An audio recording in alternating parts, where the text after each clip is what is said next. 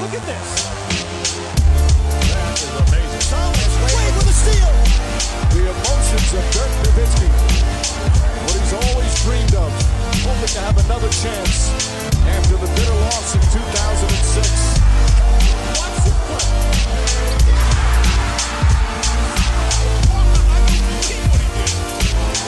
That is amazing. Hallo und willkommen zu Gut Next, dem deutschen Basketball-Podcast im Internet. Mein Name ist André Vogt und ich grüße euch zu einer neuen Folge unseres kleinen, aber feinen Basketball-Hörspiels. Heute mit dem Fragen-Podcast am Samstag. Und der wird präsentiert von Planet Basketball 1, Planet Basketball 2. Ihr wisst es, die beiden Bücher, die ich zusammen mit Jan Hieronymi geschrieben habe, gibt es unter planetbasketball.de. Jedes Buch 20 Euro, jedes Buch 512 Seiten, jedes Buch picke, packe, vollgepackt mit Geschichten rund um den Basketball. Natürlich hauptsächlich NBA, aber auch zwei Oral History Kapitel, wo Dirk Nowitzki zu Wort kommt, Ademola Kolaja zu Wort kommt. Warum? Weil die natürlich dabei waren damals bei der silbernen Generation von Belgrad, Olympia 2008, da wurde aber Adi nicht dabei. Ähm, all die Sachen erzählen sie, aber auch andere erzählen, wie das war, Basketball-Fan zu sein in 70er, 80er, 90er Jahren in Deutschland. Äh, Wir haben die Protagonisten damals auch aus dem Fernsehen. Ja, Nils Jäger haben wir dabei zum Beispiel und äh, Lou Richter. Menge gute Sachen. Kann ich euch nur empfehlen, auch eine Menge Persönliches dabei vom Jan und von mir, von unseren Reisen zu den NBA-Spielen, unsere Erlebnisse mit einigen der Stars und da ist ein paar krasse dabei. Würde mich freuen, wenn ihr die Bücher kauft, ich die euch schicken kann. Das ist ja alles Mom und Pap mäßig bei uns. Jan nimmt die Bestellung entgegen. Ich pack alles ein und schick's euch und schreibt gerne Widmung rein, wenn ihr das möchtet. Und wie gesagt, das Ganze gibt's auf planetbasketball.de. Aber kommen wir zu euren Fragen. Eine Menge aufgelaufen. Ähm, erster Teil heute natürlich NBA Playoffs und da fragt äh, Real oder Real Alefra 12. Ihr habt schon in deinen ihr habt schon in deinen Podcast erzählt, dass LeBron nicht mehr so fit wirkt. Kann das nicht auch mit seinem geänderten Spielstil aufgrund der Anwesenheit von Anthony Davis zu tun haben? In der regulären Saison war er Assist-Leader, er springt teilweise immer noch mit dem Kopf auf Ringniveau und in Spiel 3 hatte er gegen die Nuggets die ersten 14 Punkte erzielt. Ich denke, dass er immer noch diesen extra Gang hat, nur hat er diesen aufgrund seines Alters und AD angepasst. Wie denkst du über meine These? Ähm, ich, würde schon in die ähnliche Richtung gehen, aber ich würde das nicht komplett unterschreiben wollen, was der Real oder Alefra, wer mal, was immer der richtige Name ist, hier sagt. Wir müssen immer bedenken, LeBron James ist 35 Jahre alt. Und ich weiß, dass es vielen, glaube ich, gerade jungen Fans nicht ganz bewusst ist, was mit so einem Körper passiert, so ab, ja, circa ab 30 bei einigen vielleicht schon ein bisschen früher, bei einigen vielleicht ein bisschen später. Aber Fakt ist nun mal, dass man in dem Alter nicht mehr in der Lage ist, die gleichen Leistungen abzurufen, körperlich wie mit, mit 25. So, äh, das ist ja auch der berühmte Spruch von Shaquille O'Neal. Was hat er gesagt? 35 ain't 25, bro. Und das ist nun mal so. Und ähm, LeBron James hat sicherlich noch einen extra Gang, das würde ich unterschreiben wollen, diese Analyse aber ich würde nicht sagen, dass er äh, den jetzt aufgrund der Anwesenheit von Anthony Davis nicht andauernd einlegt, sondern Anthony Davis ist natürlich ähm, ein Grund, warum die Lakers so gut sind und warum LeBron James sich halt zurücknehmen kann. Aber wenn Anthony Davis jetzt nicht da wäre und es wäre irgendwie ein anderer Zweitstar, der jetzt längst nicht so gut ist, mal, es wäre Kyle Kuzma oder vielleicht sogar Brandon Ingram, dann müsste LeBron James viel mehr machen, viel mehr erzwingen. Das klingt immer so ein bisschen negativ, aber ist gar nicht so gemeint. Er müsste mehr erzwingen offensiv, ähm, weil klar ist, dass weder Ingram äh, noch Kuzma natürlich diese Last tragen kann offensiv, die äh, Anthony Davis trägt. Und wenn LeBron James das machen müsste über 35, 40 Minuten, dann würde das nicht mehr funktionieren. Er könnte nicht mehr ein Team auf seinen Rücken packen auf diesem Level, wie er das vielleicht in Cleveland während seiner ersten Amtszeit dort gemacht hat oder auch in der zweiten Amtszeit noch oder in Miami auch zwischendurch. Diese Zeiten sind einfach vorbei und das ist auch jetzt keine Kritik. Viele verstehen das immer direkt so als irgendwie so ein, ja, so ein Frevel, wenn man dann sagt, oh, dieser Spieler, der kann aber nicht mehr das leisten, was er früher geleistet hat. Das hat nichts mit welcher Kritik zu tun, das ist einfach Realität. Mit 35 kannst du einfach nicht mehr diese Leistung bringen. Kann LeBron James nochmal 40 Punkte auflegen im entscheidenden Finals-Spiel und das Spiel gewinnen? Natürlich kann er das. Er kann das punktuell sicherlich. Und punktuell meine ich nicht nur mal fünf Minuten, sondern auch mal über 35 Minuten. Das ist sicherlich drin. Genau wie es bei Jordan auch drin war am Ende. Ihr habt ja sicherlich alle Last Dance gesehen. Aber es ist eben nicht drin für ihn, das so über eine ganze Serie Spiel für Spiel 36, 40 Minuten zu bringen, wie er das eben früher gebracht hat. Und das ist einfach eine Realität, mit der man leben muss. Und dass er das noch so leisten kann in dem Alter, wie er es leistet, das ist unglaublich gut. Und das kann längst nicht jeder, das konnte auch längst nicht jeder in der Geschichte der NBA. Und ähm, das hat mit Anthony Davis in dem Sinne nichts zu tun, sondern Anthony Davis macht dieses Team besser und erlaubt LeBron James in vielerlei Hinsicht, sich ein bisschen zurückzunehmen. Und das erlaubt ihm dann andersweit wieder in den anderen Bereichen dann halt zuzupacken und dann wirklich auch nochmal zu dominieren. Jille 23 fragt, also ich finde auch, dass LeBron irgendwie nicht mehr ganz so dominant ist wie zu den Cavs-Zeiten, aber vergisst man dabei nicht auch, dass seine Defensive zu Cavs-Zeiten meistens eine Frechheit war und die aktuelle Saison äh, er ja wirklich defensiv abgeliefert hat, was ja auch Kraft kostet. Es ist ein Faktor, den man, glaube ich, in der Hinsicht komplett vernachlässigen kann. Weil der Mann eben 35 Jahre alt ist und nicht mehr 25, auch nicht mehr 30. Also das ist das hauptausschlaggebende Argument. Es ist nicht so, dass er, natürlich, die Defense zu Zeiten der Cavs, auch vom ganzen Team, war nicht gut. Da sind die Lakers jetzt viel, viel besser, als die Cavs es damals waren. Die Cavs haben oft dann auch Richtung Playoffs dann nochmal angezogen defensiv. Ähm, aber über die ganze Saison gesehen kann man es, glaube ich, schon so ausdrücken. Ähm, aber ist ja nicht so, wenn er jetzt hinten so ein bisschen Dienst nach Vorschrift macht, dass er dann so viel Energie spart, dass es das irgendwie ausgleicht, dass er jetzt ja fünf oder zehn Jahre älter ist. Das ist der entscheidende Faktor. Du musst ja trotzdem noch, er ist ja nicht vorne stehen geblieben, sondern er ist schon mit zurückgelaufen und schon noch irgendwie ein bisschen mitverteidigt. Also ähm, das ist wirklich, es ist zwar so, dass er sicherlich da früher ein bisschen weniger Energie hinten investiert hat, aber das kann man komplett vernachlässigen.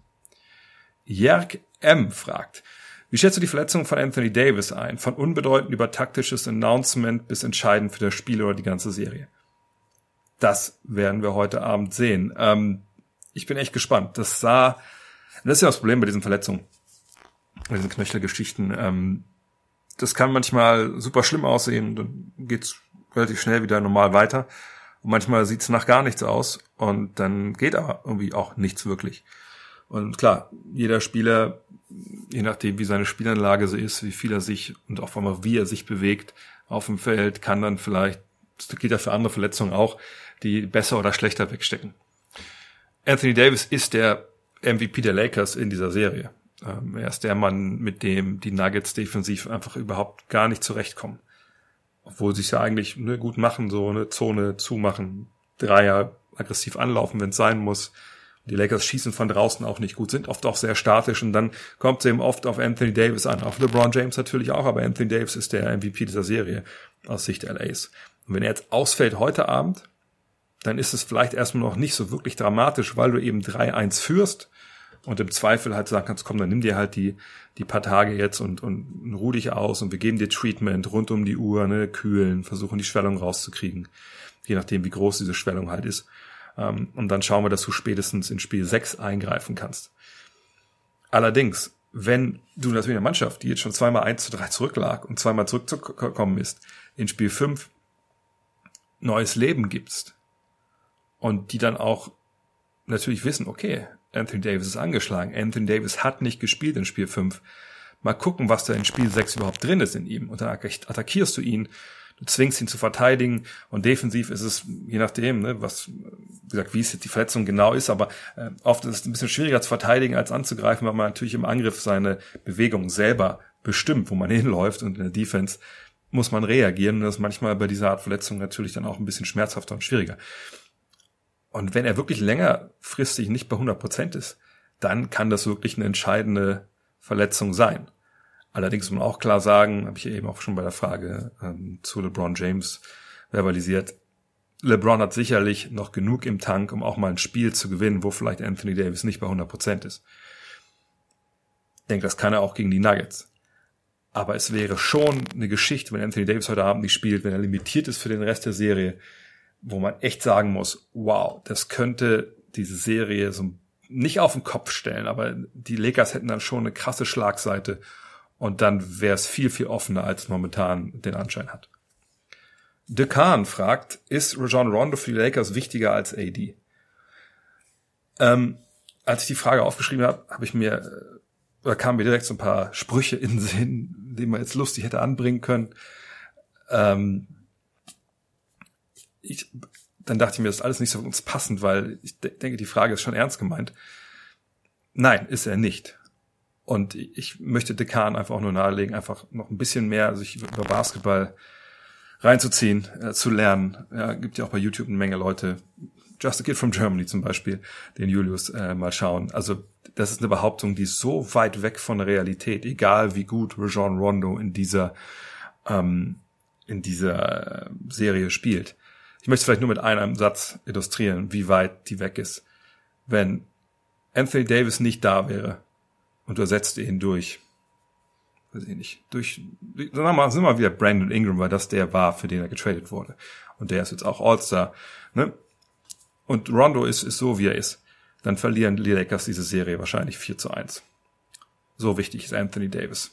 Nimmt man Rondo auch von der Serie weg, wird es natürlich äh, auch ein bisschen heikler für die Lakers, weil sie halt, wenn man ihn ganz rausnimmt von der Bank, keinen Playmaker haben. Aber wenn man ihn ersetzt mit einem ja, ungefähr gleich anzusetzenden Point Guard, der von der Bank ähm, Sachen kreieren kann, ähm, jetzt fällt mir gerade kein richtiger, richtiger Vergleich ein. Es müsste natürlich jemand sein, der schon eine Meisterschaften gewonnen hat, der Schlachten geschlagen hat in den Playoffs, der weiß, wie es läuft.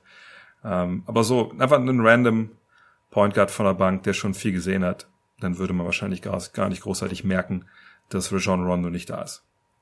Lukas Repp fragt, beim Zusehen habe ich den Eindruck gewonnen, dass die Lakers fast gar keine Pick and Rolls mit LeBron James und Anthony Davis spielen. Täusche ich mich? Oder wenn nein, wieso ist das so? Ist doch eigentlich kaum zu verteidigen. Ich habe die Zahlen jetzt äh, nicht vor mir, aber ich gebe dir recht, dass man diese Aktion relativ selten sieht. Aber der Grund ist relativ leicht momentan. Die Lakers treffen ihre Dreier nicht.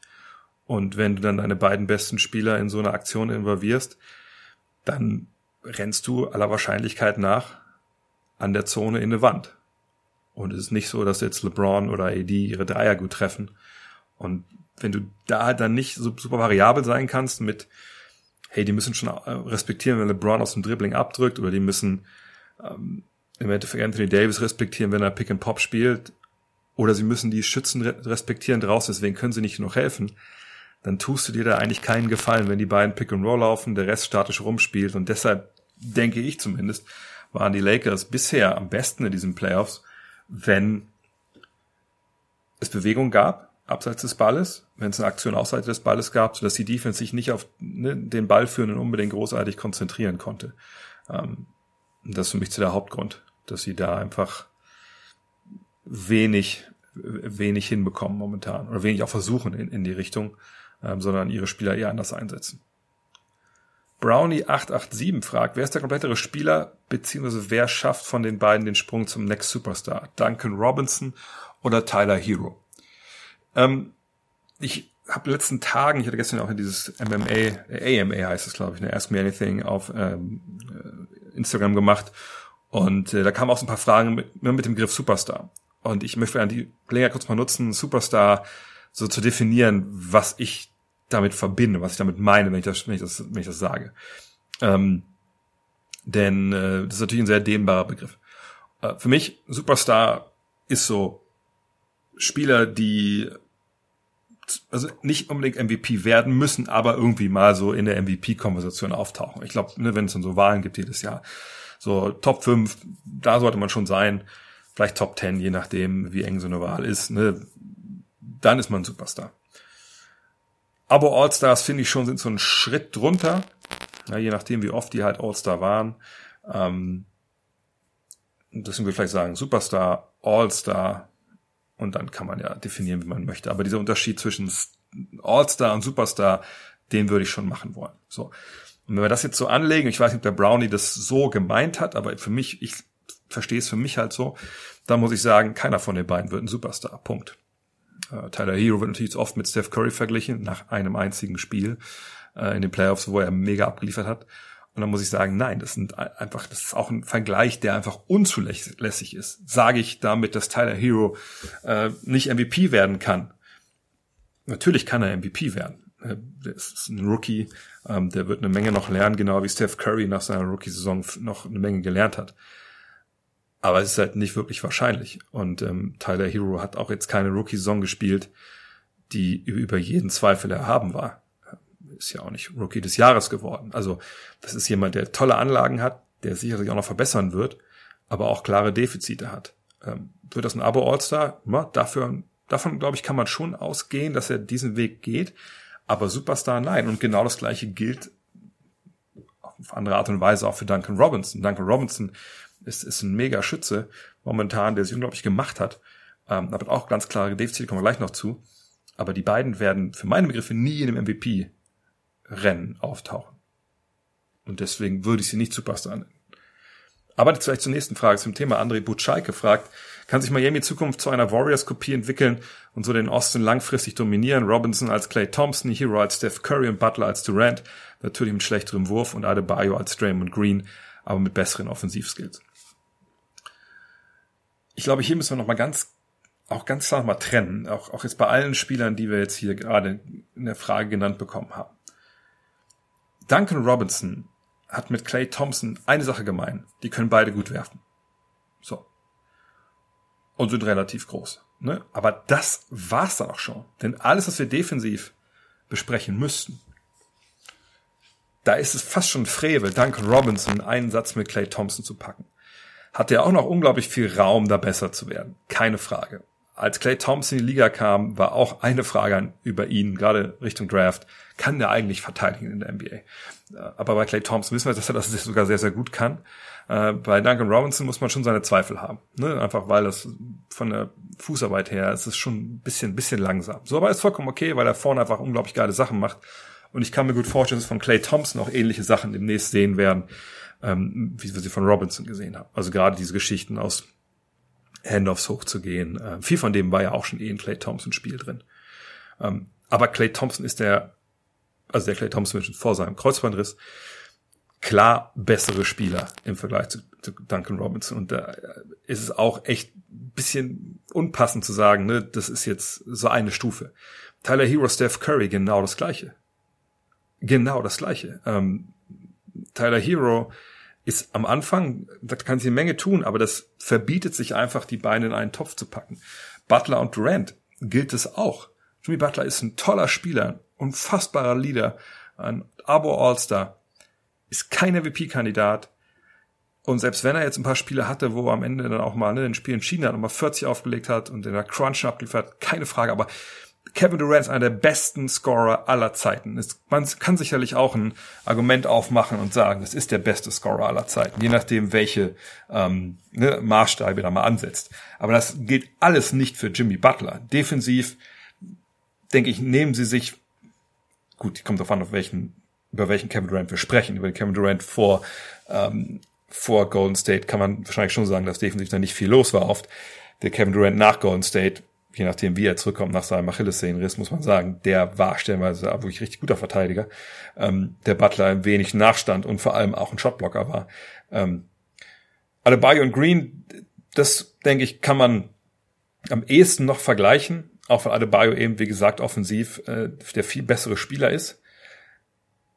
Aber defensiv, auch wenn er da eine Menge anbietet, wir haben natürlich den Block jetzt am ähm, Kopf, da würde ich von ihm mir noch ein bisschen mehr wünschen, dass er mehr noch hinten der, der defensive Quarterback ist, der ein bisschen mehr redet. Ähm, aber das, das sind dann Nuancen. Äh, Fakt ist einfach, das, also das verbietet sich, dass, dass diese Teams so verglichen werden. Kann Miami im Osten eine richtig prominente Rolle spielen in den nächsten Jahren? Ja, da, da gehe ich total von aus und ich wäre ehrlich gesagt enttäuscht, wenn es nicht so wäre. Aber mit einer Mannschaft vergleichen, die eine der besten aller Zeiten war, mit zwei Spielern, die MVP waren und MVP-Kandidaten sind über Jahre hinweg und einem der besten 3D-Spieler der Liga, das ist einfach unzulässig. Denn so gut sind Duncan Robinson und Tyler Hero, sagen wir es mal wohlwollend, noch nicht. Aber Butler ist auf jeden Fall kein Kevin Durant und das muss man nochmal ganz klar so sagen. Aber der Aufbau der Mannschaft, da kann man schon sagen, okay, das ist relativ ähnlich. Ne? Ich würde auch Dragic schon mit reinnehmen. Vielleicht muss man auch eher Dragic reinnehmen als, äh, als Hero, aber ich verstehe schon, dass Dragic natürlich vielleicht nächstes Jahr weg ist, ähm, weil er Free Agent wird. Aber das, das, das, ich sehe da keine Dynastie in Miami heranwachsen. Zumindest nicht mit dem Personal, was sie haben. Wenn ihnen großer Wurf ge gelingt, Antetokounmpo etc., dann können wir noch mal reden. Jonas To fragt, was sagst du zur Entwicklung von Daniel Theiss? Vor der Saison leider, Klammer auf zu Unrecht, Klammer zu, noch von einigen als Starter belächelt, spielt er in meinen Augen eine überragende Saison. Auch heute Nacht hat er wieder offensiv und defensiv starke Akzente gesetzt. Ja, das kann man unterschreiben, habe ich auch an anderer Stelle hier schon mal gesagt. Äh, Daniel Theiss spielt eine überragende Saison in seiner Rolle, ähnlich auch wie Maxi Kleber das in, in Dallas gemacht hat. Und ähm, ja, ich, ich weiß gar nicht, was man da großartig zu sagen soll. Er ist ein unfassbarer Blocksteller. Wir haben gestern gesehen, dass er quasi im Alleingang die Heat aus ihrer Zone rausgetrieben hat mit diesen starken Aktionen da am Halbpost rundrum. Ähm, ich weiß nicht, wer ihn vor der Saison belächelt hat. Das ist eh so ein Punkt, vielleicht mal kurz äh, so ein bisschen abschweifen. Ähm, ich kriege immer viele Fragen, so, ja, da, da wurde, der wurde disrespected oder hier, da wurde er kritisiert und äh, hier kommen die Trade-Gerüchte, da kommen wir ja nochmal zu. Und dann frage ich mich immer, okay, wo, also über was sprechen, was sprecht ihr jetzt? Sprecht ihr über andere Fans, die das irgendwie in sozialen Medien erzählt haben, oder sprecht ihr von, von ja, Journalisten, von, von Experten, die das halt dann in ihren Artikeln gemacht haben? Und ich kann mich nicht erinnern, dass Daniel Theiss ähm, irgendwo beim renommierten Basketballjournalisten da vor der Saison oder auch während der Saison irgendwie belächelt wurde, sondern das war eigentlich immer und überall sehr, sehr wohlwollend. Ich weiß, zuletzt gab es sogar einen Artikel, ich weiß gar nicht, wer den geschrieben hat, wo drin stand, ey, sag mal, ist nicht vielleicht sogar Daniel Theiss der Typ, der in der Liga am meisten abliefert fürs wenigste Geld, was man durchaus, glaube ich, argumentieren kann. Ähm, und ich denke, da sollte man immer trennen. Ja, wenn irgendjemand was ins Internet kackt, auf Twitter oder, oder Instagram und so, dann okay, von mir aus kann er gerne machen. Das heißt noch lange nicht, dass da irgendwie was Gehaltvolles hintersteckt. Das gilt ja für alle Bereiche. Wir erleben das ja gerade auch in einem ganz anderen, ganz anderen Zusammenhang, dass Leute sich zum Experten aufschwingen über Sachen, von denen sie einfach keine oder nur ein bisschen Ahnung haben und nicht in der Lage sind, das ganz große Bild zu sehen. Und da muss man echt immer, immer relativ scharf trennen. Und ich glaube, was, was manchmal mir auch passiert, ist, dass man so gewisse Strömung dann meint zu erkennen, aber wenn man genauer hinguckt, dann sieht man, yo, das sind Leute, die begrenzte Ahnung haben, das irgendwie ins Internet kotzen. So. Und dann muss man einfach sagen, okay, könnt ihr gerne machen, aber entspricht nicht den Tatsachen. Und wie gesagt, Daniel Theiss, grandiose Saison. Ganz, ganz wichtige Spieler der Celtics und ähm, vollkommen zu Recht Starter. Lionel Schmid fragt, was denkst du dazu? Was denkst du dazu? Ich finde immer, wenn die Heat nicht strikt Kemba Walker attackieren, vor allem Jimmy Butler, und Kemba gute Defense spielt, haben die Celtics das ganze Momentum. Warum attackieren die Heat nicht 48 Minuten lang Walker und Co., wie es die Celtics zum Beispiel mit Robinson und Hero und Dragisch getan haben? Das kommt immer darauf an, was natürlich dahinter los ist. Ähm, Matchup-Hunting ist eine, eine Taktik, die natürlich funktioniert, stellenweise, stellenweise aber auch gar nicht. Und du musst immer die Frage stellen, okay, ne, kommt das aus dem Flow unserer Offense raus, diese Attacke, äh, bringt, nimmt uns das vielleicht sogar eine Flow in der Offensive und vor allem aber, was macht der Gegner eigentlich dagegen? So, und äh, gibt verschiedene Konzepte, ja, wenn zum Beispiel ist eine Switch kommt erstmal abseits des Balles und man geht dann erst diesem Pass wieder zu diesem Mismatch hin, dann machen sie Celtics stellenweise, also nicht immer, aber es gibt ja stellenweise eine Gelegenheit, dass man halt ähm, dann, äh, ja, kann man nennen, wie man will. Es gibt, dass manche das Kickout-Switches äh, zum Beispiel macht, wo man einfach abseits des Balles sagt, auf Camper, wir switchen schnell, komm, du nimmst meinen Mann wieder. Ja, und dann ich, hast du vielleicht einen Jalen Brown gegen Jimmy Butler, äh, anstatt dass es Walker halt ist, macht. Und wenn er passend zu Brown, äh, zu Butler kommt, dann ist, ist Brown schon da. Ähm, auf der anderen Seite ist es so, dass natürlich dann oft auch die Hilfe hinter demjenigen steht, ähm, weil man weiß, man muss Hilfe, Hilfe geben. Ähm, aber ich gebe dem Lionel recht. Also Kevin Walker ist, sollte der Zielspieler sein. Man sollte ihn attackieren. Allerdings muss es aus dem Flow der Offense herauskommen. Und ähm, die Celtics haben es ja gestern auf der anderen Seite auch, gerade auch in der ersten Halbzeit viel, viel gemacht, haben dann ja auch Duncan Robbins eine andere Foul angehangen. Ähm, und wie gesagt, das habt ihr ja auch schon in der, in der Serie, äh, letzten Serie der, der Heat gegen Milwaukee gesagt. Das ist das, das dreckige Geheimnis der Heat, dass sie eben da mit Hero, mit Robinson und mit Dragic gleich drei Mann haben, die du eigentlich immer angehen kannst. Und wir haben es gestern, glaube ich, oder heute Nacht auch ganz klar gesehen. Die Celtics auf den Außenpositionen, wenn Walker nicht spielt, sind halt, außer jetzt Butler, allen Rotationsspielern auf den Außenpositionen der Heat physisch überlegen. Und ähm, dann hast du eigentlich auch nur noch Butler, der dann wirklich Walker angehen kann die ganze Zeit. Aber ich denke, dass wir im nächsten Spiel davon auf jeden Fall auch mehr sehen werden. Aber die, die Celtics werden auch bereit sein und da, wie gesagt, dann die Hilfe schicken. Marvin 53 fragt, warum er die Nuggets unterschätzt. Vergangene Saison Zweiter im Westen, diese Saison Dritter im Westen. Was spricht dagegen, dass die Nuggets nächste Saison ein Contender sind? Nichts, aber ich wüsste jetzt auch nicht, wer ähm, guten Gewissens in den Spiegel schauen kann und sagt, die Nuggets sind kein Titelfavorit. Die Nuggets sind gerade in den Western Conference Finals und sind natürlich noch eine junge Mannschaft. Und junge Teams müssen erstmal ihr Herz gebrochen bekommen in den Playoffs. Ähm, das war vergangenes Jahr zum Teil schon so. Momentan kann es noch passieren. Aber das ist eine junge Truppe, die, die ihren Weg macht und, die nur besser werden wird. Von daher, wer jetzt noch sagt, die sind kein, kein Titelfavorit, na, der guckt einfach auch nicht richtig hin. Ne? Nikolajczak fragt, hat Jokic, also Nikola Jokic, das Potenzial, sich defensiv noch erheblich zu steigern? Woran sollte er offensiv feilen? Die US-Kommentatoren meinten, er wäre im Post zu berechenbar, da er nur über eine Schulter werfen würde. Mhm. Defensiv kann er sich immer noch steigern. Ähm, wenn ich Jokic wäre, würde ich vielleicht mal eine Offseason zusammen mit Marc Gasol ein Cerveza trinken gehen oder ein Pivo. Denn der könnte sicherlich ein paar Sachen erzählen, wie man auch als Big Man, der jetzt nicht ganz so athletisch gesegnet ist, da ja, die eine oder andere Sache gut machen kann.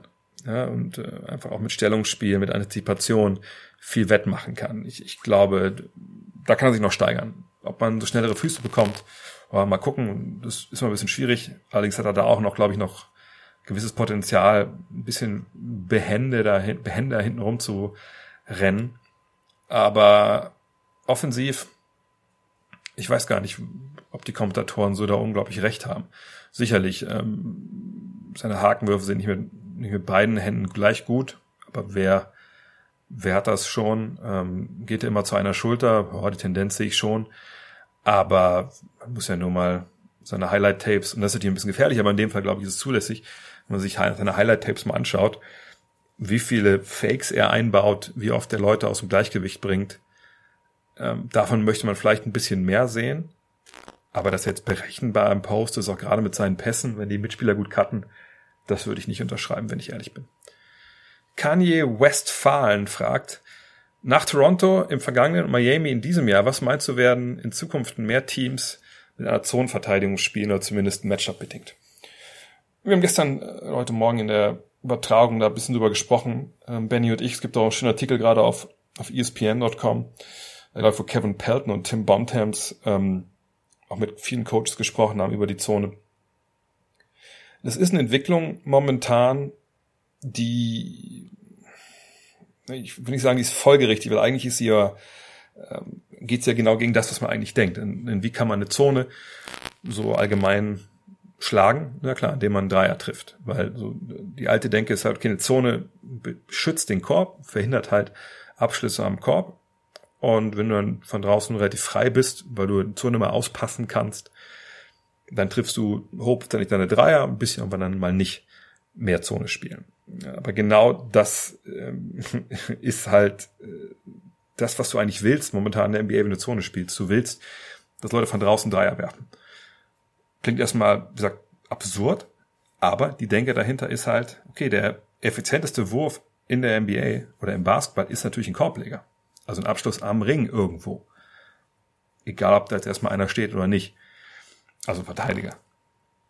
Und wenn du das wegnehmen kannst, ja, und einfach sagen kannst, nee, die Zone ist dicht, die Zone ist Lava, hier darf keiner rein, nehmt mal ruhig, eure, mal ruhig eure Würfe und wir haben solche Athleten an den Seiten der Zone stehen, zum Beispiel Miami oben halt mit in der Regel dann Jay Crowder und Jimmy Butler, dass die immer noch genug in dein Sichtfeld kommen, wenn du einen Dreier nimmst, auch wenn du ein guter Schütze bist, dass wir deine Quote von außen so drücken können. Nicht in die 20er, aber halt so eine paar Prozent können wir die vielleicht drücken.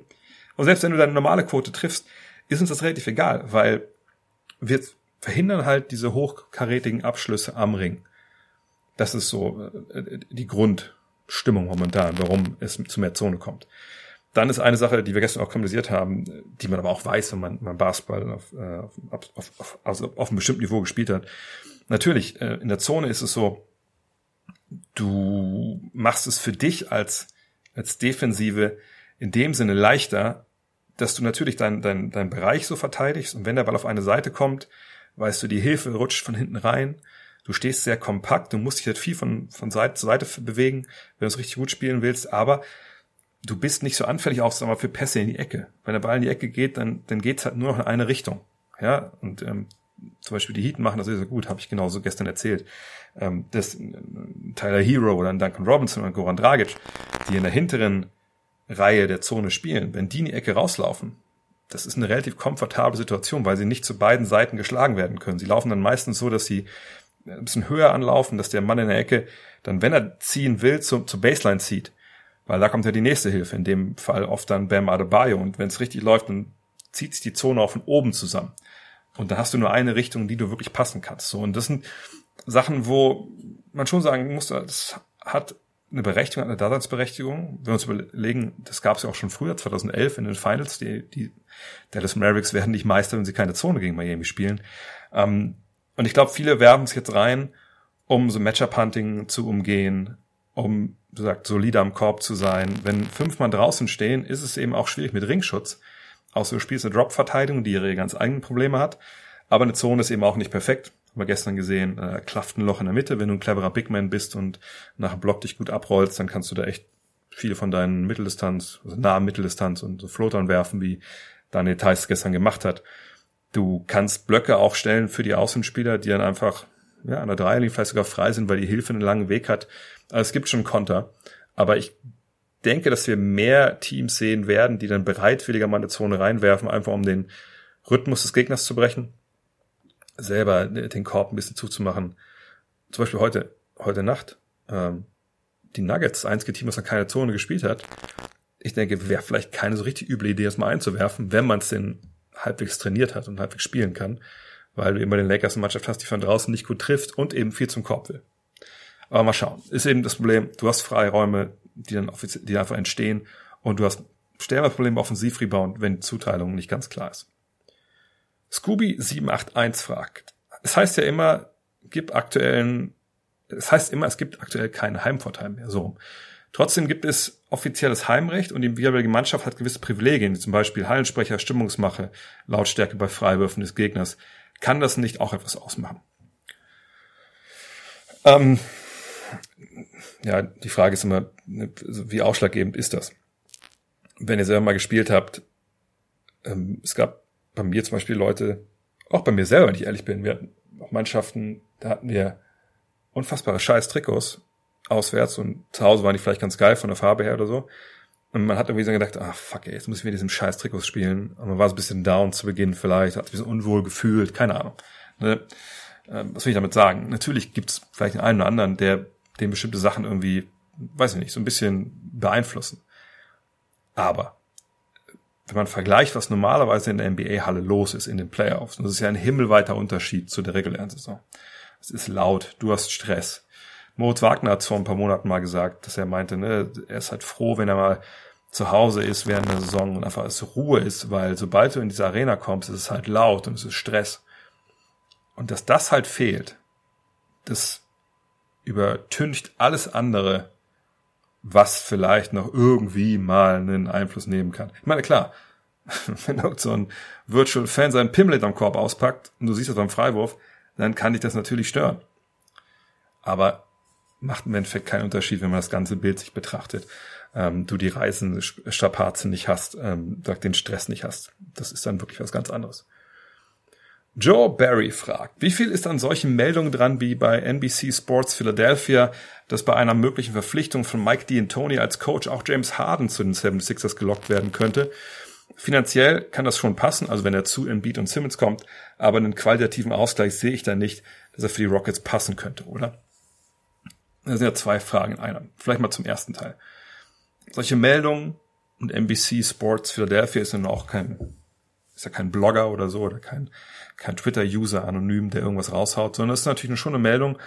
Wenn das die Kollegen da drüben schreiben, dann denke ich, und da stand auch dabei, ne, dass sie mit Quellen in den Sixers gesprochen hätten, die denken, dass James Harden vielleicht kommen würde als Free Agent oder per Trade, weil er ganz gerne mit Mike Dean Tony zusammenarbeiten würde. So.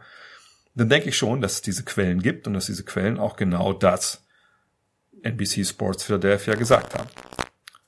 Jetzt fragt sich natürlich, was sind das für Quellen? Ist das der Coach? Den gibt's noch nicht. Ist es der General Manager? Kann ich mir relativ schwer vorstellen. Ist es ein Assistant General Manager? Ist es ähm, der Assistant zum Assistant General Manager? Ist es der Physiotherapeut? Ist es einfach jemand, der vielleicht im Office dort arbeitet? Wir wissen es halt nicht. Ich weiß auch wirklich nicht, wie die Sixers jetzt intern solche Sachen handhaben, ne? Äh, wie viele Leute involviert sind in so eine Entscheidungsprozesse und die Gedanken drumherum.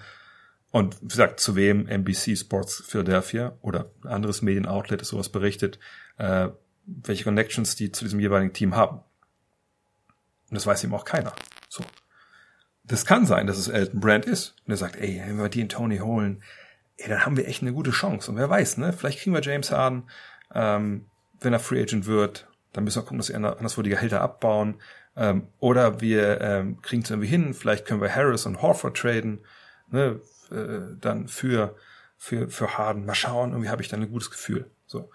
Dann wäre es natürlich ein Gerücht, wo man sagen müsste, oh ja, krass, also unter eine Meldung, okay, krass, das scheint dann wirklich ein Hauptgrund für dieses Handeln zu sein. Wenn es aber natürlich irgendwer dir sagt, der aus der dritten, vierten Reihe dieser Franchise das irgendwie mal, keine Ahnung, in der Cafeteria mit zwei anderen Leuten diskutiert hat, und das ist seine eine persönliche Meinung, und er weiß vielleicht noch zwei andere sehen es auch ähnlich, aber Elton Brand will davon nichts wissen und hält das Tafel blödsinnig, dann kannst du diese Meldung natürlich auch schreiben und du lügst ja auch nicht, aber dann ist da nichts hinten, steht da nichts hinter. Dann ist das einfach eine Meinung von ein paar Leuten, die zufällig bei den Sixers arbeiten, die aber keine Entscheidung treffen. So. Äh, deswegen muss man es immer ein bisschen ne, mit Vorsicht genießen. Was jetzt so die Realität angeht, ist es machbar, ist es nicht machbar? Man hat große Verträge auf beiden Seiten. Man könnte das sicherlich hin und her dealen. Nur ich frage mich, warum die Rockets Horford und Harris haben wollen würden wäre eine Idee, vielleicht Simmons oder Embiid zu traden, das direkt zu tauschen. Frage ich mich allerdings, ne, würde das wirklich die, die Rockets so besser machen? Ähm, ich, ich kann mir schon vorstellen, dass die Sixers ein großer Player werden demnächst auf dem Trademarkt, einfach weil sie da Spieler haben mit großen Verträgen, die vielleicht die sich anbieten, ne, so ein Tausch, gib mir dein Problem, ich gebe dir mein Problem, und dann gucken wir mal, vielleicht ist es ja nicht ganz mehr so problematisch auf der anderen Seite. Aber ich fände das sehr verfrüht jetzt. Ähm, ich glaube auch nicht, dass die Rockets irgendein Interesse daran haben, James Harden zu traden. Vielleicht bei Westbrook sieht's besonders aus, aber ähm, die brauchen auch mal einen neuen Coach. Ähm, ich, ich glaube, dass so eine Meldung ähm, daher rührt, dass Leute, die da arbeiten, wirklich das mal gesagt haben, aber dass das nicht wirklich Leute sind, die die Entscheidung treffen. Städtewolf fragt, welche Möglichkeiten hat Boston, seine Bank aufzupolstern, um die Starting Five zu entlasten? Weiß nicht genau jetzt, ob er äh, jetzt diese Playoffs meint oder jetzt die Offseason, wahrscheinlich die Offseason.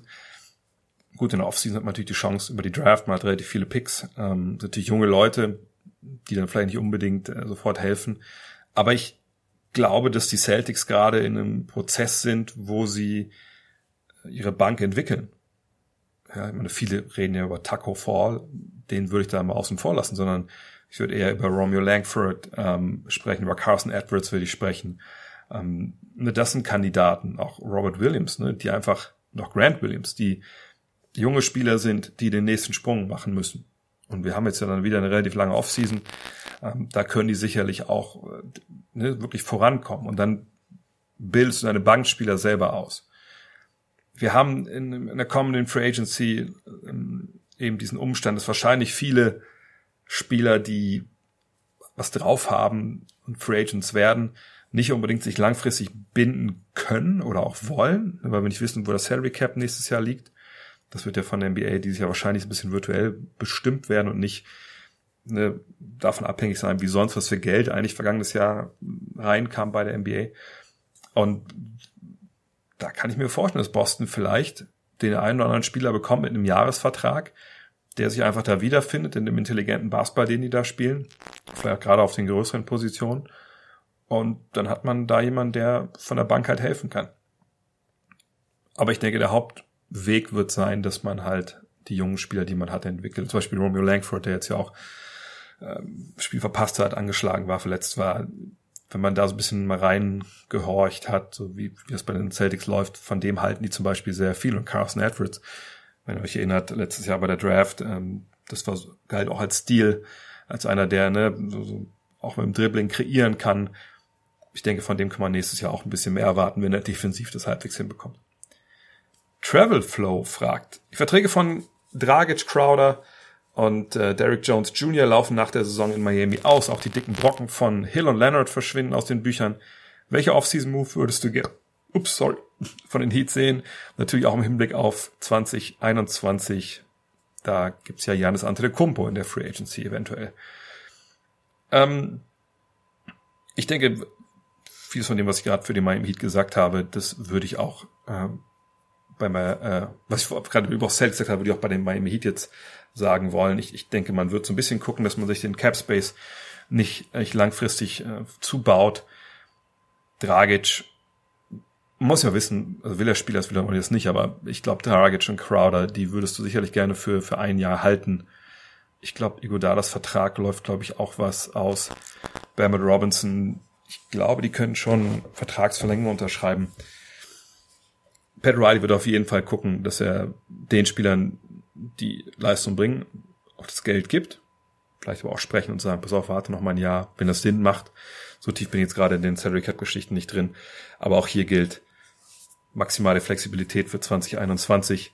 Ähm, Einjahresverträge und man will da, wird sicherlich keine Panik-Moves machen im kommenden Sommer, die einem, wie gesagt, an die mittelfristige Zukunft bisschen verhageln. Vincent Sieben fragt, ist Steve Kerr ein Top 3 Coach in der NBA? Denkst du, Steph Curry hätte sich genauso weiterentwickelt, wenn Mark Jackson geblieben wäre? Ähm, noch zwei verschiedene paar Fragen. Also Steve Kerr, ein Top 3 Coach in der NBA, Top 3 es ist halt super schwierig zu beantworten, denn ähm, ich glaube, Top 3, allein wenn man sagt, da gehört Brad Stevens rein, da gehört Greg Popovich rein und, und Eric Spolzer ist man schon bei drei. Kerr sicherlich einer, der, der auf, auf der gleichen Wellenlänge wie, ähm, wie die genannten schwimmt, wahrscheinlich sogar noch ein bisschen höher, weil er ein paar Mal Champion geworden ist. Er ist einer der Top Ten, sagen wir es mal so, äh, weil ich glaube, dass es unzulässig ist. Wahrscheinlich hinter Popovic. Popovic sehe ich schon so ein bisschen ein Alleinstellungsmerkmal, aber ähm, dahinter ist es, glaube ich, einfach nicht seriös, wenn man da jetzt Abstufungen macht aber gehört zumindest zu den Top-Trainern. Also zu, wenn man so ein Kastensystem hätte, dann wäre er auf jeden Fall in der Top-Kaste. Wenn jetzt nicht Popovic da alleine rumsteht irgendwo. Ähm, was die Entwicklung von Steph Curry angeht, da muss man sagen, dass natürlich das Spielsystem, was Mark Jackson damals installiert hatte, das hat den Spielern gelegen. Die Spieler haben das ja auch gewollt und gemocht. Und Steph Curry war ja auf der Seite auch von Jackson, als damals diese relativ hässlichen Trennung kam. Aber ich denke, den, den Einfluss, den Steve Kerr mit seinen Ideen auf die Karriere von Steph Curry hatte, der ist schon wirklich extrem groß. Also ich, ich denke, das wäre unter Mark Jackson nicht so passiert. Man muss aber auch sagen, dass Steph Curry ja körperliche Probleme hatte, früh in seiner Karriere. Da ging es ja um seinen Knöchel. Ähm, musste ja das, das Laufen mehr oder weniger neu lernen, wie er belastet.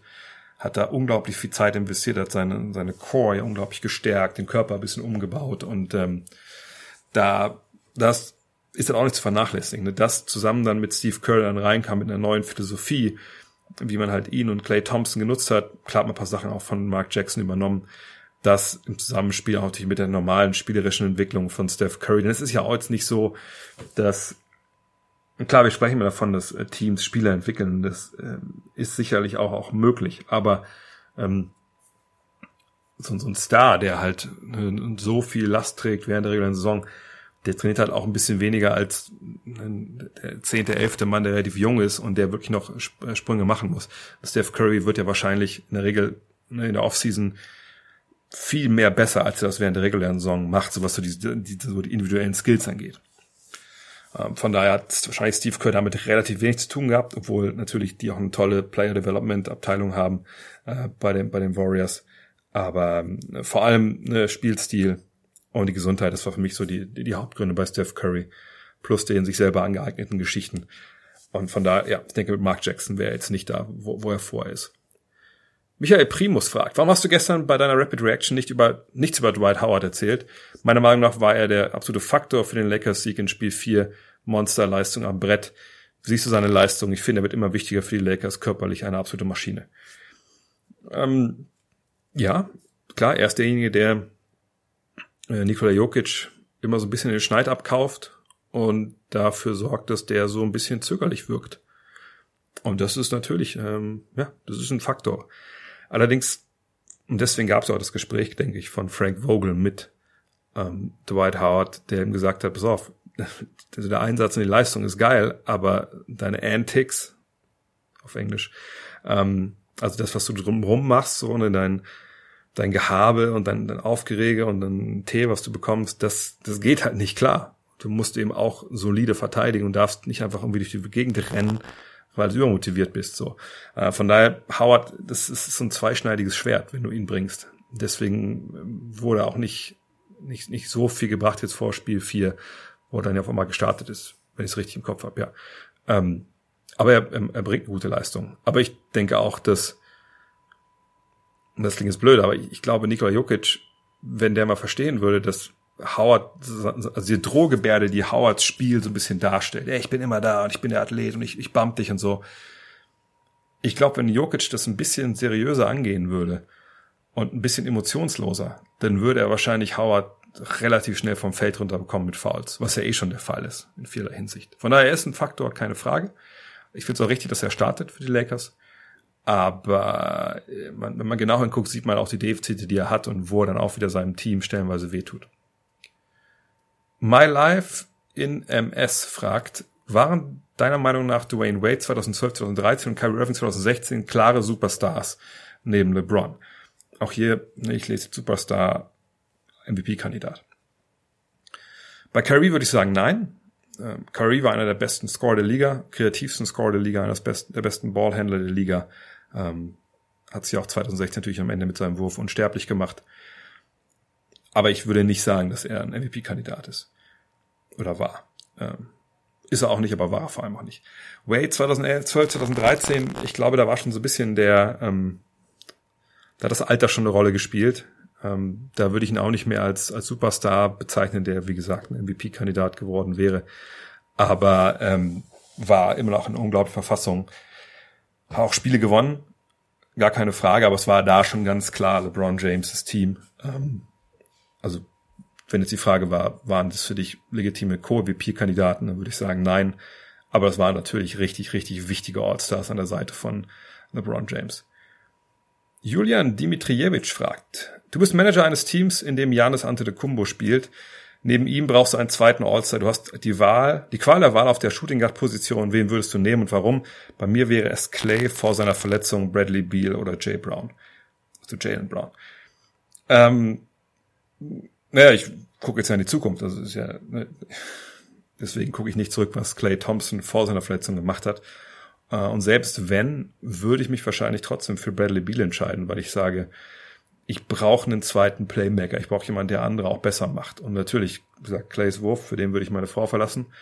Aber Bradley Beal hat sich eben entwickelt zu einem, der das Pick and Roll laufen kann, der eine Offense auch entwickeln kann. Das war früh in seiner Karriere nicht so. Und ich denke, genau die Typ, den Typen brauchst du. So, den Typ Spieler brauchst du. Äh, Jalen Brown blieb sicher, dass wir noch, noch viel mehr sehen werden von ihm dass er noch viel mehr äh, auf, auf dem Kasten hat, als er stellenweise jetzt zeigt. Nicht, weil er nicht will, sondern weil er natürlich an der Seite von Leuten spielt mit Tatum und, und Walker, die natürlich auch offensiv ne, eine Menge äh, Spielanteile nehmen.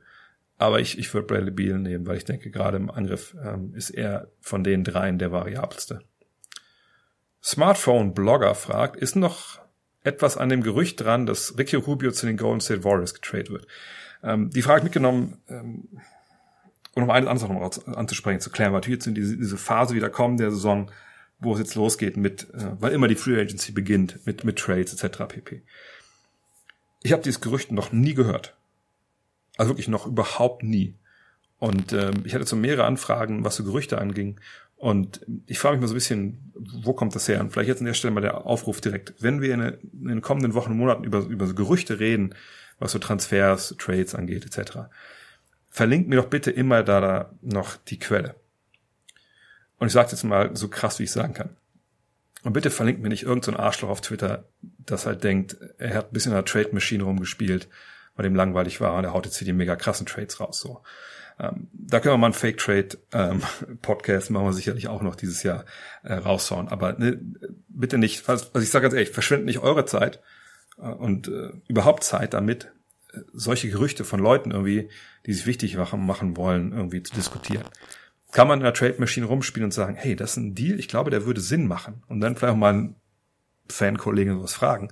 Gar keine Frage. Aber diese Trennlinie zwischen zum Beispiel Vote Reported Interesse von Team A an Spieler B zu Big Dick 96 hat auf Twitter einen Trade rausgehauen und sagt, ich habe das irgendwo gehört. Die sollte schon ganz klar sein. Die sollte auch scharf sein. Und da sollte man auch genau gucken, ne, was es Sinn, was Sinn macht, äh, darüber zu sprechen. Und ich habe das mit Ruby noch nie gehört. Ich wüsste auch nicht, wie sowas funktionieren soll, warum das funktionieren soll. Also man hat Guards genug, wenn man jetzt mit mit drei Point Guards spielen, ähm, warum sollten die Phoenix Suns ihm das loswerden wollen? Also ich, ich sage nicht, dass so ein Trade nicht kommt, aber ich mir fehlt ja momentan einfach die Fantasie für. Und wenn es da keinen keinen wirklichen Link gibt zu irgendeinem, irgendeinem Medium, das vermeldet hat, dann denke ich, dann habe ich jetzt schon zu, zu viel darüber gesprochen, ehrlich gesagt. Brückja fragt, ich habe das Gefühl, dass Tra Trainer in, dem, in der NBA im Vergleich zum Fußball eine eher untergeordnete Rolle spielen. Beim Fußball stehen beispielsweise bei schlechten Leistungen meist die Trainer als erstes in der Kritik, in der NBA eher die Spieler oder trügt mich das Gefühl? Ich denke, das trügt dich schon. Ähm, ich glaube, das ist auch ein Eindruck, den man halt hat, weil man in Deutschland eben sehr vom Fußball geprägt ist. Und natürlich ähm, wird dann auch schnell hierzulande viel über den Trainer geschrieben ja, oder die Fans reden sich schnell über den Trainer auf. Weil natürlich auch viel, es gibt viel, viel mehr deutsche Fans, die denken, sie haben mehr Ahnung vom Fußball und auch als Trainer eben gut Ahnung, als Menschen in Deutschland gibt, die das über Basketball von sich behaupten. Die gibt's aber auch.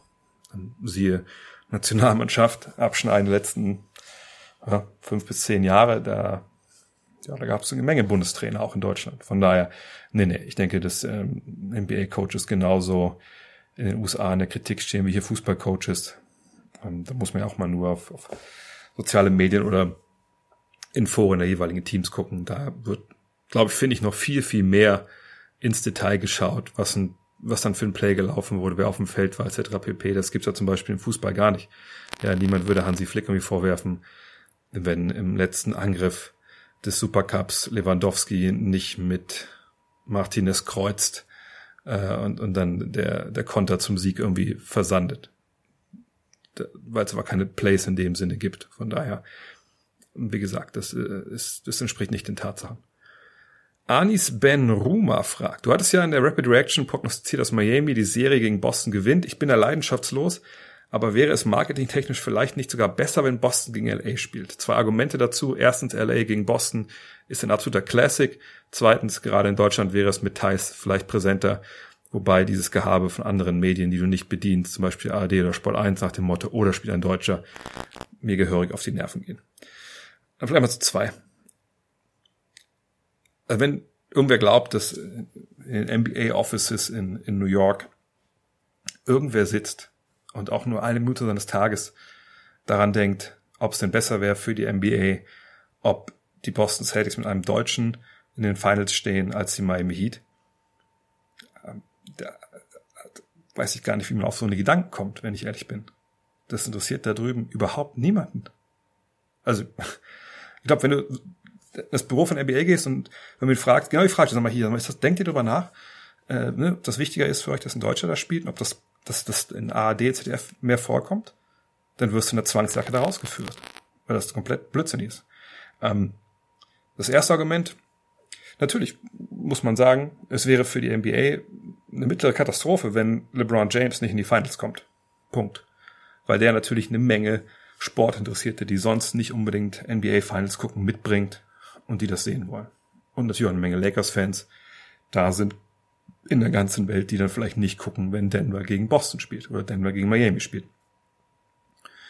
Ist LA gegen Boston äh, ein Classic? Natürlich. Hatten wir ja auch damals bei Kobe gegen, ähm, gegen KG und Co. Wurde groß aufgehangen, wurde groß diskutiert. Ist auch ein Duell, was natürlich dann so die Nation begeistert. Keine Frage. Aber ehrlich gesagt wüsste ich jetzt nicht, ob so viel mehr Aufmerksamkeit generiert, als wenn die Heat gegen LA spielen. Sicherlich, Miami ist eine kleinere Stadt als Boston, ne? gar keine Frage, hat weniger Tradition. Aber die Geschichte, die man dafür erzählen kann, ach guck mal, das ist LeBrons Ex-Team, den man dem Rücken zugekehrt hat. Und jetzt sind die wieder da und jetzt spielen die gegeneinander und du hast Pat Riley. Ähm, ich denke, das ist nicht so viel weniger wert in Sachen Aufmerksamkeit. Ähm, da kann man sicherlich auch tolle Geschichten erzählen. Das wäre dann ganz, ganz ähnlich. Aber ich kann es auch nur zum hundertsten Mal wiederholen. Adam Silver wird nicht da sitzen in der Bubble irgendwie und Daumen hoch, Daumen runter Richtung Schiedsrichter zeigen, nach dem Motto, hier, heute gewinnen aber die Lakers oder heute gewinnen die Celtics. Diese, diese, diese, diese Verschwörungstheorien, weil es ist ja nichts anderes. Da muss man ganz klar sagen. Das ist, äh, ist es einfach mittlerweile leid, glaube ich, darüber zu reden in jedem Bereich. Samot Holes oder Samot Holes fragt, gibt es in der NBA eigentlich kein Fairplay? Wenn ein Spieler verletzt auf dem Boden liegen bleibt, spielt die gegnerische Mannschaft trotzdem weiter. Finde ich immer ein bisschen schade. Ähm, nö, also finde ich überhaupt nicht schade, weil du hast Ballbesitze en masse in der NBA. Ist nicht so wie im Fußball, dass wenn du dann 10 gegen 11 spielst, auf einmal und kriegst eine Bude, ist das Spiel vielleicht schon gelaufen. Das ist im Basketball nicht so. Den Ball ins Auszuwerfen, wenn jemand am Boden liegt, ähm, finde ich einfach blöd. Zumal man ja auch als verteidigende Mannschaft, wenn jetzt mal eine Unterzahl ist, schnell faulen kann. Und dann ist auch nicht wirklich was passiert, wenn man nicht im Bonus ist. Es gibt eine Menge, Menge Beispiele in der NBA für Fair Play. Da kommt, da ist sowas für mich komplett irrelevant, wenn ich ehrlich bin. Leonhard Friedel fragt, wie bewertest du die Entwicklung von Sport im Zusammenhang mit Social Media? Die allgemeine Meinung der Fans zu Spielern ändert sich ja fast minütlich. Es wird immer launenhafter und inkonstanter. Spieler, die letzte Woche noch gute Leistung gebracht haben, werden nächste Woche von Tausenden in sozialen Netzwerken gemobbt. Was macht das mit den Spielern, siehe Paul George?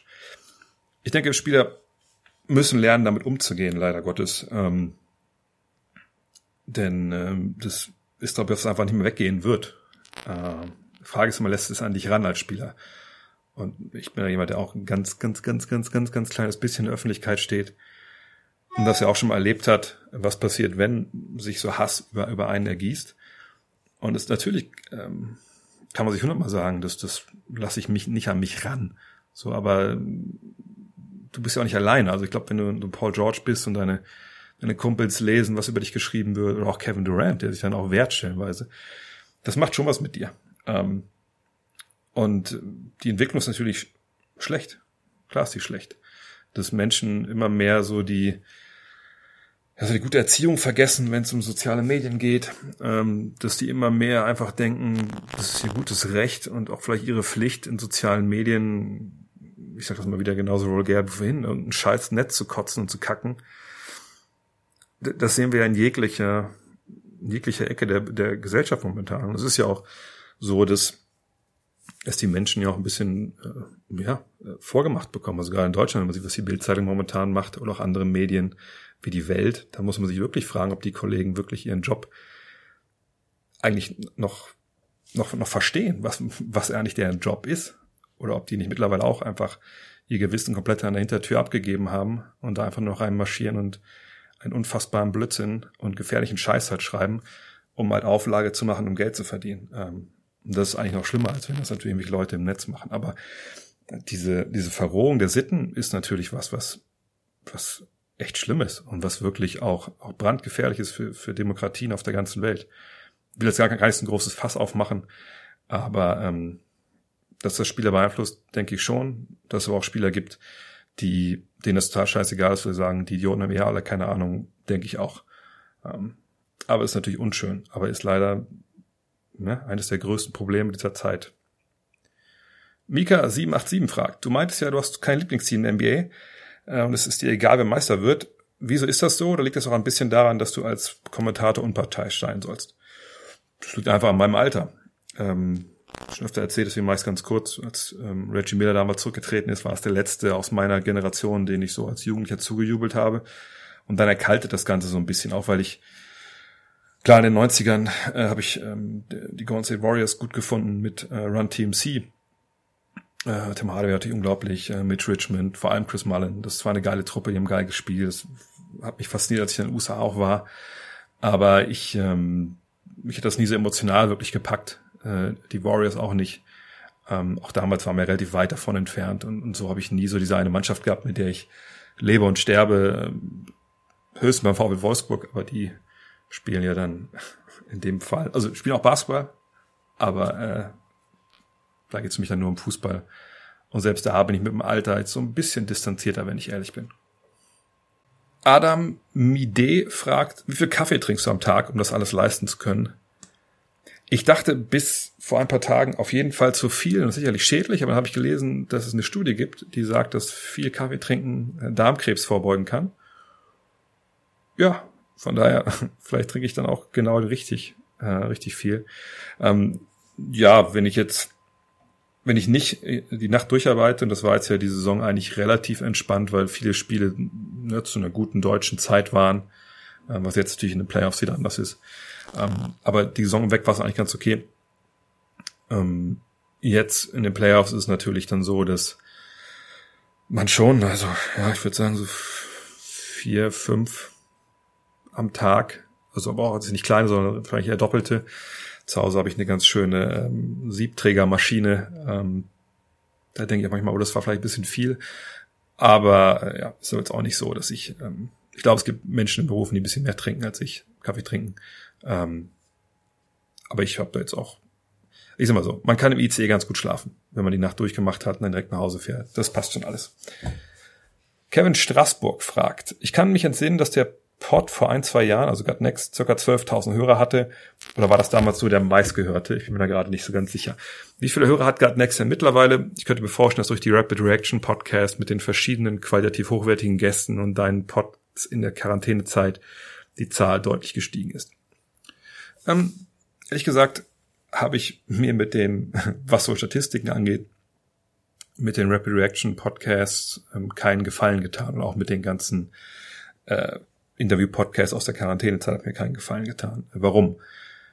Ich mache einfach zu viel momentan, um wirklich äh, überhaupt noch beurteilen zu können, wie oft eine einzelne Folge gehört wird. Also natürlich sehe ich das äh, momentan, ähm, aber ich weiß natürlich, dass nicht jeder jede Rapid Reaction hört.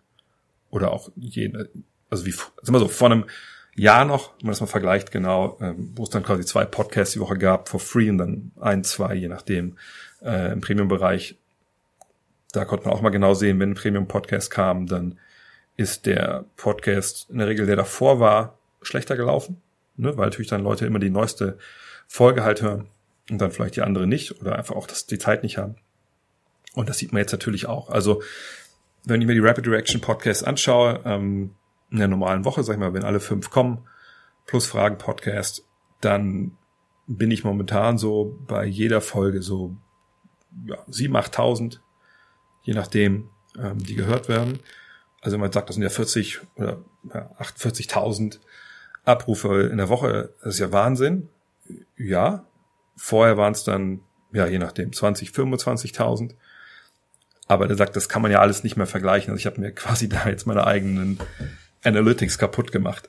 Ähm, ich kann natürlich sehen bei Spotify zum Beispiel, wie viele Leute ähm, mir folgen, also dem Podcast folgen. Da sehe ich, das sind jetzt, glaube ich, auch schon 11.000, äh, die da folgen. Ähm, das sind so die Zahlen momentan. Ich bin mir sicher, wenn ich jetzt hier sagen will, okay, und es kann gut sein, dass jetzt dann die Zeit nach den nach den Finals so ein bisschen, wahrscheinlich mache ich dann den Laden sogar dicht, wie es sonst im August passiert wäre, passiert wäre, weil dann ja erstmal nichts ist bis zur Draft, ähm, auch keine Trades und nix. Ähm, und wenn ich dann vielleicht ein, zwei Supporter-Podcasts mache die Woche, dann sieht es wahrscheinlich ein bisschen anders aus, wo Supporter-Podcasts dann wieder in der, in der Bezahlschranke sind. Äh, alles in allem denke ich, dass, dass die Zuhörerschaft schon gewachsen ist. Ich meine, das sehe ich ja auf meinen Social-Kanälen und so. Ähm, ich denke aber auch, dass dieses Jahr durch, durch die Pandemie neue Leute dazugekommen sind, gleichzeitig aber auch sicherlich Leute vielleicht so ein bisschen ne, also Basketball ein bisschen aus den Augen verloren haben, einfach weil es andere Sachen wichtiger waren. Ähm, von daher, ja, ich denke, die Gemeinde wächst und gedeiht, aber ich kann momentan, ich könnte jetzt nicht sagen, er ist erfolgreich wie nie, weil ich es aber nicht weiß. Ich gehe dann halt ne, von den Hörerzahlen insgesamt bei Spotify, äh, aber das ist ja auch nur ein Bruchteil von dem Leuten, die es halt hören. Aber ich bin mit der Entwicklung zufrieden. Ich sehe auch die Supporter, die dazukommen und das Feedback, was es gibt. Und das ist so meine Währung. Und ich muss jetzt auch gar nicht gucken, ob es jetzt 10.000 sind, die da jede Folge abziehen oder 15.000. Das ist ja auch nicht das, was im Endeffekt steuert, welche Inhalte ich hier liefere. In dem Sinne. Letzte Frage von Oliver Kuhn. Over Under. Ab welchem Kind würde deine Frau es akzeptieren, wenn du NBA Playoffs spielst, anstatt bei der Geburt dabei zu sein? Die Frage zieht sicherlich auf Gordon Hayward ab, der bei seinem vierten Kind jetzt nicht dabei war und seine Frau fand das vollkommen okay, weil er so davor so viel da war, als er verletzt war. Ähm, ich sag mal so, meine Frau macht ja schon eine Menge mit. Also ich bin ja schon sehr oft nicht zu Hause. Sicherlich werden da keine Kinder geboren, jetzt habe ich davon noch nichts mitbekommen. Also läuft nur eins rum zu Hause und da war ich dabei. Ähm, glaube, das Over-Under, ich, ich, glaube, die Wette würde, würde in dem internen Wettbewerb meiner Frau, glaube ich, nicht angeboten werden, weil meine Frau ist ja in dem Business unterwegs. Ne? Sie ist ja äh, Ärztin, die sich in, der Geburtshilfe halt ähm, rumtreibt und das auch macht und da auch, ja, glaube ich, leidenschaftlichen Job macht. Und deshalb könnte ich sicher es mal probieren, nicht dabei zu sein bei der Geburt eines Kindes. Aber uns der Zug da jetzt auch abgefahren.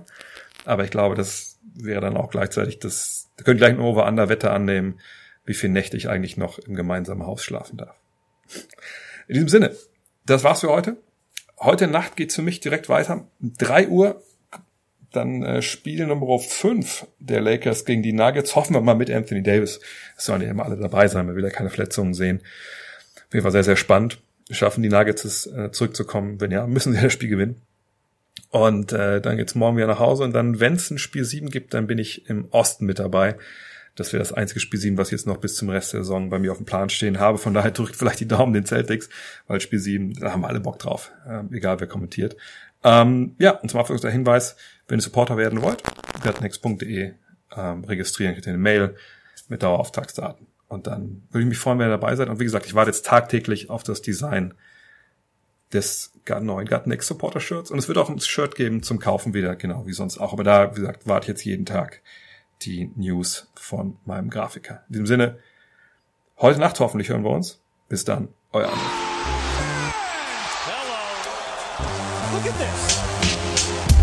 That is amazing. Thomas Wade with a steal. The emotions of Dirk Nowitzki. What he's always dreamed of.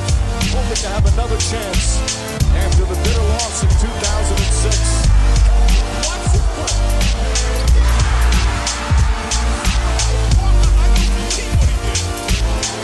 That is amazing.